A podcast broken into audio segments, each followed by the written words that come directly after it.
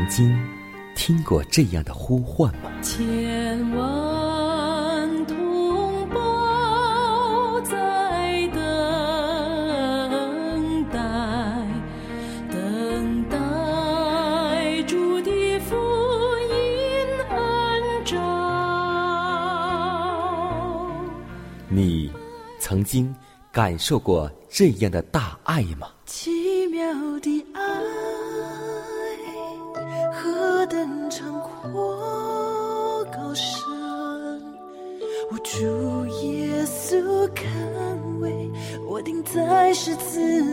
你曾经听过这样的歌声吗？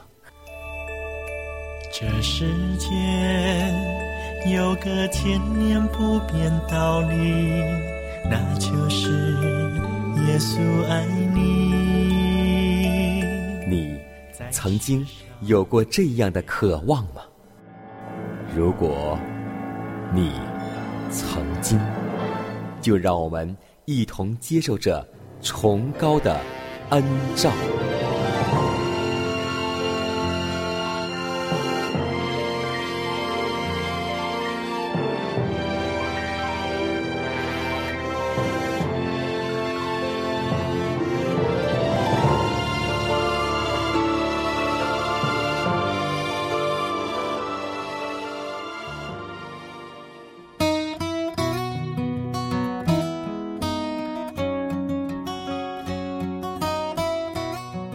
望福音广播开启全新的一天，亲爱的听众朋友们，以及通过网络收听节目的新老朋友们，大家好！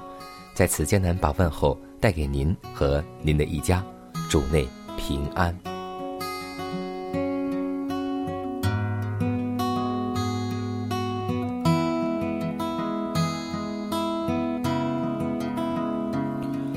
可以说，我们中国人有一句俗话说得很好。就是养儿方知父母恩，意思就是说明，当我们自己有了孩子之后，我们能够明白和略懂父母的爱是如何的无私。就是像江南一样，当我有自己的孩子之后，才知道抚育一个孩子长大成人，需要付出很多的精力、时间和心血。有的时候，我也在为难，到底。应该怎样去教导孩子呢？如果你要执意去教导他，孩子会哭闹；如果你不教导他，孩子就会长成弯曲的样式。所以说，我们会看到圣经，耶稣在童年的时候是怎样被教导的呢？圣经这样说道：“孩子渐渐长大，强健起来，充满智慧，又有上帝的恩在他身上。”这就是有关耶稣童年生活的记载。虽然只是寥寥几句，却具有非常的意义。在天父圣言的照耀之下，耶稣的智慧和身量，并上帝和人喜爱他的心，都一齐增长。他的心思活泼而深沉，他的审慎和智慧超越了实际的年龄。他的品格发展匀称。显得格外优美，体力和智力也是循着儿童时期的规律渐渐发育起来。所以，作为孩童，耶稣表现出了一种特别可爱的性格。他那乐于助人的双手随时准备为人服务，他的忍耐是没有任何事物能搅扰的。他的信实绝不牺牲正义，耶稣坚守原则。稳如磐石，他的生活显示着无私的风范。所以，让我们每个人在我们的孩子逐渐长大的时候，也让上帝喜爱孩子的心和人喜爱孩子的心都一同增长。让我们求上帝赐福给我们的孩子，更求主赐福给我们管理孩子的方法，不偏左也不偏右。让我们为此。而献上祷告，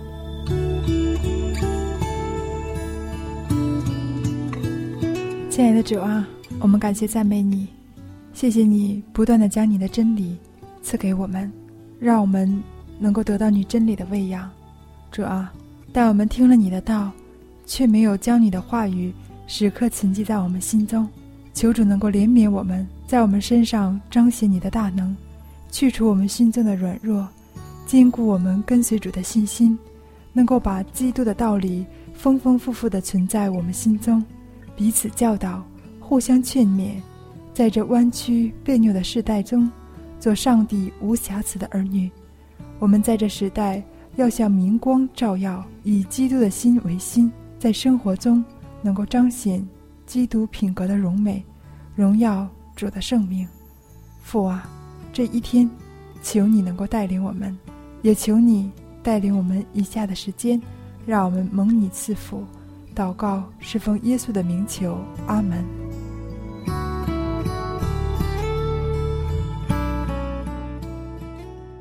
在祷告后。我们进入今天的灵修主题，名字叫“我们伟大的楷模”。下面时间交给小多姐妹和我们一同来分享。同盟天照的圣洁弟兄啊，你们应当思想我们所认为使者、为大祭司的耶稣。希伯来书三章一节。我将伟大的楷模显呈在你们面前，在遭遇和抗拒撒旦的试探时，他所经历的一如常人那样的真实。唯其如此，他才可以做世人完美的楷模。他屈尊降贵的成为人的样式，必熟悉人类所常遭逢的诸般试探。他亲身担负了亚当后代的一切疾病和忧患。他凡事与他的弟兄相同，他感受了他们所感受的快乐和忧伤。他的身体和你一样会觉得疲倦，他的思想和你的一样会感到愁烦与困惑。你既或有困难，当记得他也曾有过。撒旦同样有权去试探他，他的仇敌也可以搅扰他。执政掌权者也可以折磨他的身体，甚至兵丁也可以将他钉在十字架上。而他们在我们身上所能行的，也不过如此。耶稣经过了苦难、斗争与试探。正如凡人一样，他因所受的苦难而成为我们救赎的元帅。他比我们更好的背负了自己的重担，因为他背负的时候没有怨言，没有不耐，没有不信，没有唉声叹气。可是，也没有什么能证明他所受过的痛苦。比亚当任何一个儿女轻省些。虽然他的童年和青年时期比较隐晦不明，然而仍然有非常的重要性。他就是在那隐晦的状况中，奠定了健全的体魄和活泼的心智之根基。他渐渐长大，心灵强壮。出现在我们眼前的，奔走于犹大山地的，并不是一位被岁月的重荷所压倒的耶稣。他那时正在身强体壮的盛年。耶稣也曾一度像你现在的年龄一样，你此时所处的境况和心中所思想的，耶稣同样经历过了。你处于这样的危机中，他绝不会忽略你。他看出你的危险，他知道你所受的试探，他敦劝你效法他的榜样。神在，神在，全能真神，诸天都宣扬你的荣耀，万国万。全地高声欢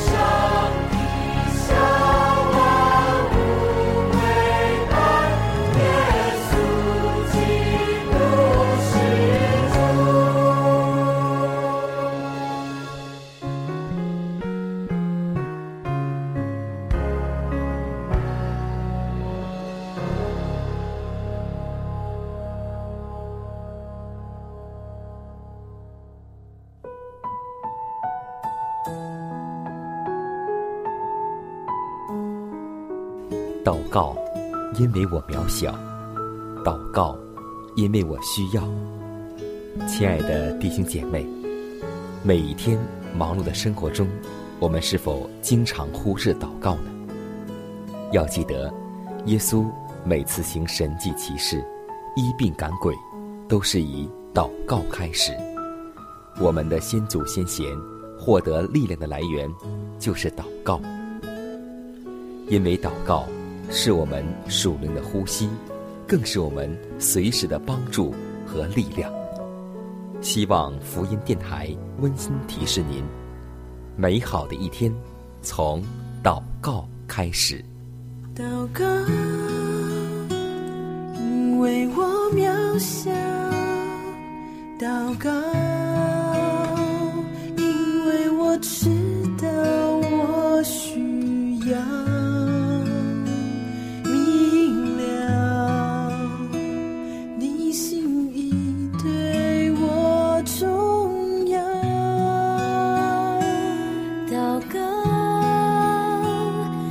假装不了祷告，因为你的爱我需要啊！你关怀我走过的，你都明白。有些事我只想要对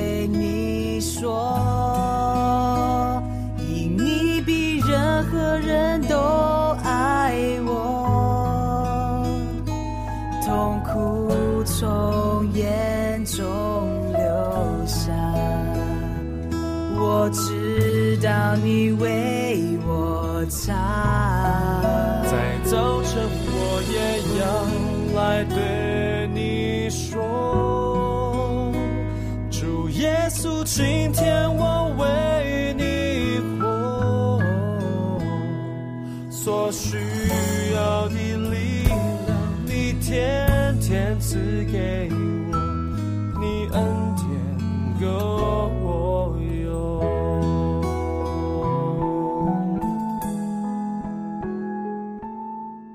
分享生活，分享健康，欢迎来到健康驿站。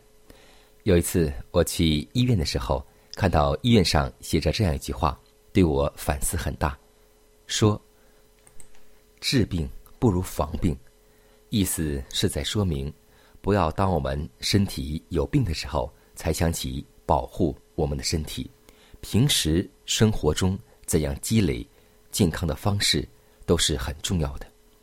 可以说。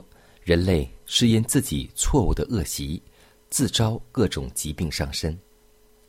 他们不研究如何过健康的生活，他们干犯自己的生活律法，以致现身于一种可悲的苦况中。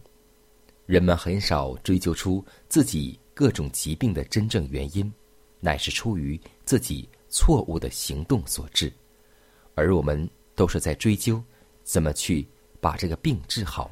而不是去追究这个病到底是怎样得来的。有很多人在饮食方面放纵而不节制，以自己的口腹食欲为神，在他们的一切生活习惯上，显出了对于健康及生命方面疏忽不理。结果，到了疾病上身之时，他们却使自己相信这是出于上帝的作为，而其实呢？这都是他们自己错误的行动、生活习惯所导致的必然后果。疾病的产生绝不是没有原因的。当我们人干犯了自然卫生定律，就为疾病开路，请了疾病进来。有许多人因父母的罪而受苦。虽然父母所犯的罪，也许有很多时候。是招致来的，但是他们的罪也不能够归在我们的身上，所以我们有责任要研究怎样是干犯卫生的律法，怎样是不干犯卫生的律法。我们应该避免父母的恶习惯，在正当生活中改进自己的地位。所以，大半的人是因自己不当的行为而吃苦，他们在饮食。衣着和工作等习惯方面，不注重卫生的原理，他们干犯自然之律，就有一定的结果发生。等到疾病临身时，许多人就不把痛苦归诸于真正的原因，反因所受的灾难而埋怨上帝。但是人犯了自然之律而受的苦难，上帝是不负责的。所以要记得，不节制的饮食。往往是治病之因，自然的最大需要就是解除那加诸于他的过重负担，学会节制生活。让我们记得，只有节制生活，只有按照上帝给我们的饮食计划，我们的身体才能够有健康。愿我们学会听而顺从的人。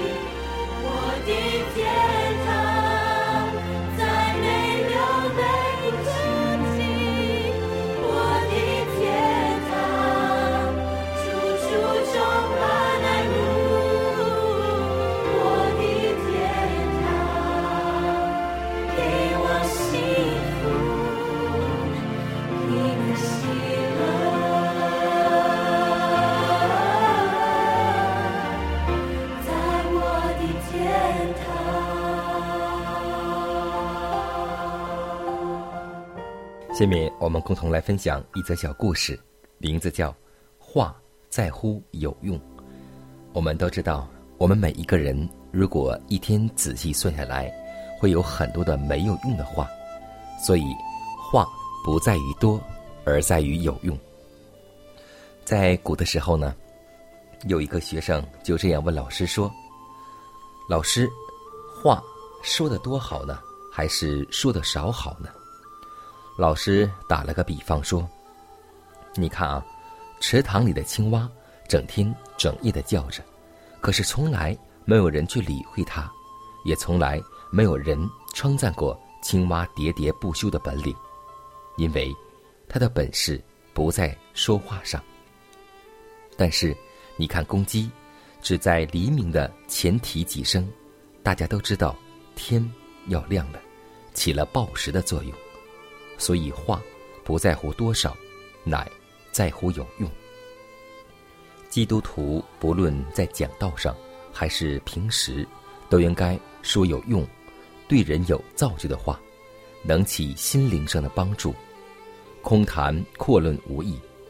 中国一位有成就的科学家在会试中贴了一张纸条，上面写着：“闲话不可超过三分钟。”他这样做是为了不浪费时间去研究科学，我们更当约束自己。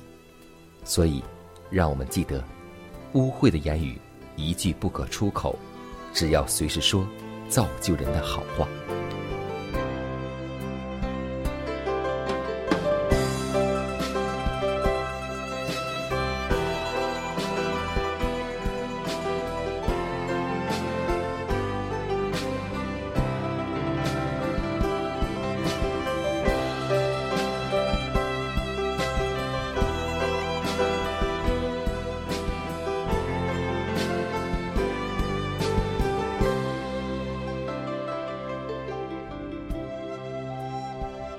看看时间，又接近节目的尾声。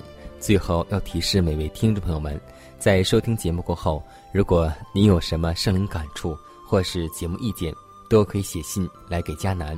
来信请寄香港九龙中央邮局信箱七幺零三零号，崇高的恩照节目收。也可以给我发电子邮件，就是佳南的拼音圈 a v o h c 点 c n。佳南期待你的来信。迦南期待你的分享，在每天这个时间，每天这个调频，迦南都会在空中电波和您重逢。让我们明天不见不散，以马内利。